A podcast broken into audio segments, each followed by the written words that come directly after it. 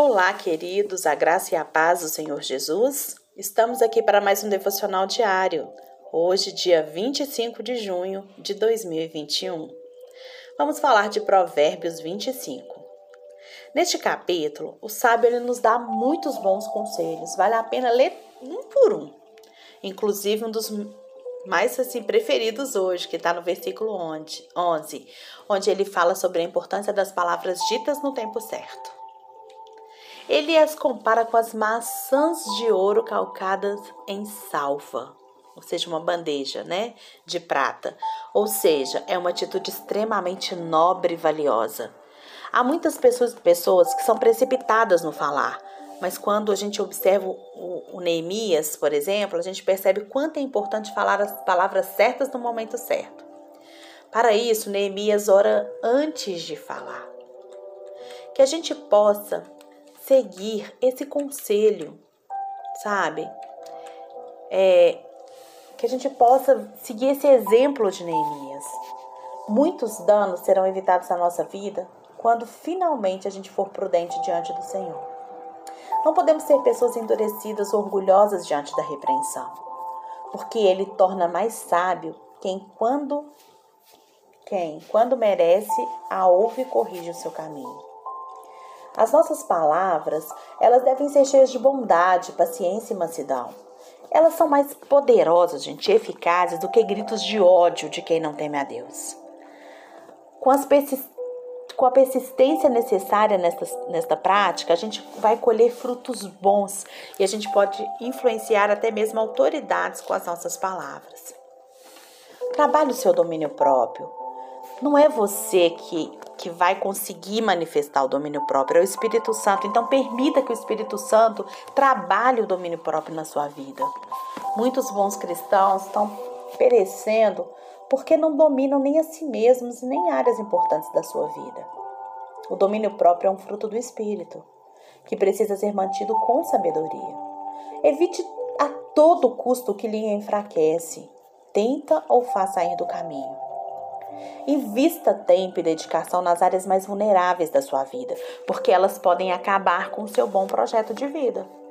O sábio, ele compara aquele que não se controla a uma cidade em ruína sem muro, ou seja, completamente vulnerável. Vamos falar aqui do verso 6 e 7 que diz: Não te glories na presença do rei e nem te ponha no meio dos grandes, porque melhor é que te digam: sobe para aqui do que seres humilhados diante do príncipe, ser humilhado diante do príncipe. Gente, a soberba, o orgulho é uma tragédia na nossa vida. A mania de grandeza é uma sedução perigosa. Pode colocar o altivo em situação de grande constrangimento. Gente, o autoelogio é nocivo a autopromoção é um escândalo. Fazer propaganda da sua própria importância não combina com caráter nobre. Gloriar-se na presença do rei pode ser uma atitude ridícula. Colocar-se no meio dos grandes, sem ser grande, pode ser uma plataforma de honra, mas uma porta aberta para humilhação. Melhor é ser convidado para estar entre os nobres do que ser retirado de lá. Melhor é sentar-se nos últimos lugares a ser convidado a ir para o, lugar de destaque. Melhor é sentar-se nos últimos lugares e aí ser convidado para ir sentar no lugar de destaque. Ser convidado do que você sentar lá no lugar de, do destaque e eles te mandarem passar para trás. A humildade, ela sempre conhece o seu verdadeiro lugar. O indivíduo humilde, ele não busca grandes coisas para si mesmo. Ele não é amante dos holofotes. Ele não corre atrás do seu próprio reconhecimento. É melhor humilhar-se do que ser exaltado, do que exaltar e ser humilhado. Deus, ele resiste aos soberbos, mas ele dá graça aos humildes. A soberba é a sala de espera da queda, mas a humildade, gente, é o caminho mais seguro para a honra. A soberba, ela traz vergonha, mas a humildade, ela é coroada de prestígio e glória. Ocupe o lugar certo. O da humildade, mesmo que você tenha honra. o lugar da humildade é o melhor lugar de se estar. Provérbios 25, 8 diz: A respeito do que os teus olhos viram, não te apresse a litigiar, pois ao fim que farás quando o teu próximo te puser em apuros? Brigar não compensa. Não. Não importa o resultado final de um litígio, todos saem perdendo. Litígio é briga. É melhor perder uma briga e ganhar um amigo. A palavra de Deus, ela nos ensina a vencer o mal com o bem. Ou seja, se o nosso inimigo estiver faminto e ao nosso alcance, a gente deve dar a ele o que de comer. Se estiver com sede, a gente deve dar a ele o de beber. Pagar o mal com o bem é melhor do que revidar e pagar o mal com o mal. A recompensa de amar os inimigos vem de Deus, e a alegria de pagar o mal com o bem é maior do que a alegria de vencer os adversários. As pessoas que se apressam em comprar uma briga, que são ágeis para acusar o próximo, que se levantam para fazer pesadas acusações nos tribunais contra o seu próximo, elas poderão no futuro tomar o seu próprio remédio amargo. As coisas podem inverter e o acusador hoje pode acabar se tornando o réu de amanhã. Foi isso que aconteceu com Amã, o homem que acusou injustamente Mardoqueu. Está lá em Esther 7.10. Amã, ele tramou a morte de Mardoqueu e mandou construir uma enorme forca para executá-lo publicamente. Suas motivações perversas e a sua trama foram descobertas e ele mesmo acabou sendo executado na forca que ele havia preparado para o outro muito cuidado. No que depender de vós, tendes paz com todos. E Provérbios 25, 17 diz assim: Não sejas frequente na casa do teu próximo, para que não se enfade de ti e te aborreça. Gente, cultivar boas amizades é uma grande bênção da vida. A melhor maneira de fazer um amigo é ser amigo. A melhor maneira de atrair as pessoas é investir nelas e valorizá-las. A melhor maneira de conquistar simpatia é semear afeto e respeito. A melhor maneira de colher bons frutos nos relacionamentos é honrar os amigos e ser leais a eles. O amigo é aquele que está ao seu lado não apenas nas horas felizes, mas também, sobretudo, nas horas difíceis. O amigo é aquele que chega quando todos já foram embora até nessa relação mais próxima de comunhão com o próximo, gente, nós precisamos ter discernimento. É o que o, o, o, o sábio está chamando a atenção aqui, sabe? Há momentos de visitar um amigo e há momentos de respeitar a sua privacidade.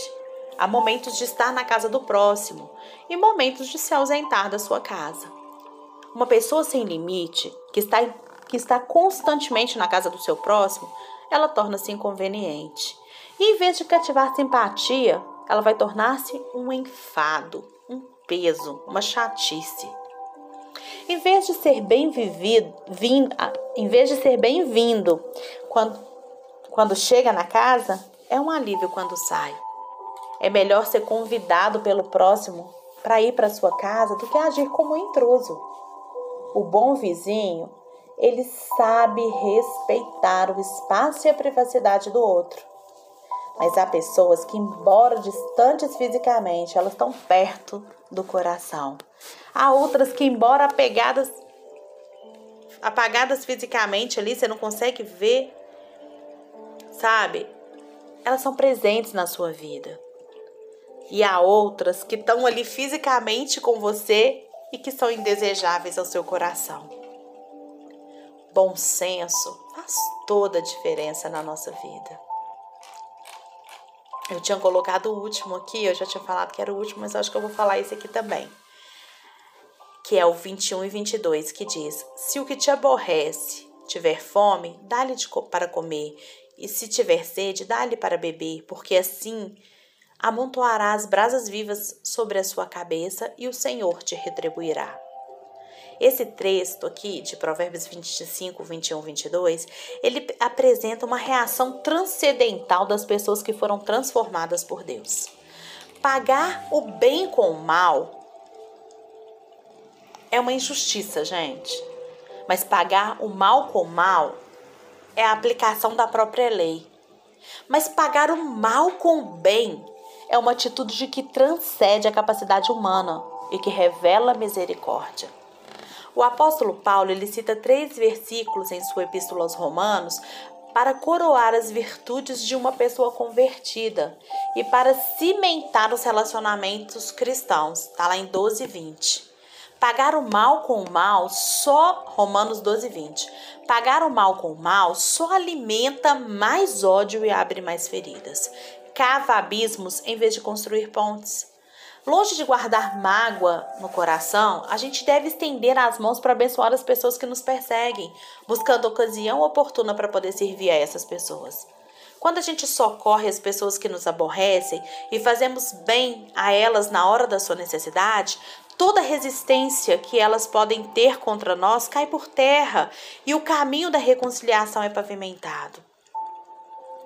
Então, o próprio Deus, a fonte do amor, o inspirador do perdão, ele é que vai nos recompensar. Esse perdão incondicional não é fruto de uma personalidade dócil e nem é resultado de uma bondade mas é a expressão da graça de Deus que flui através de nós. Lembra disso e demonstre aquele que te persegue bondade. Deus abençoe o seu dia.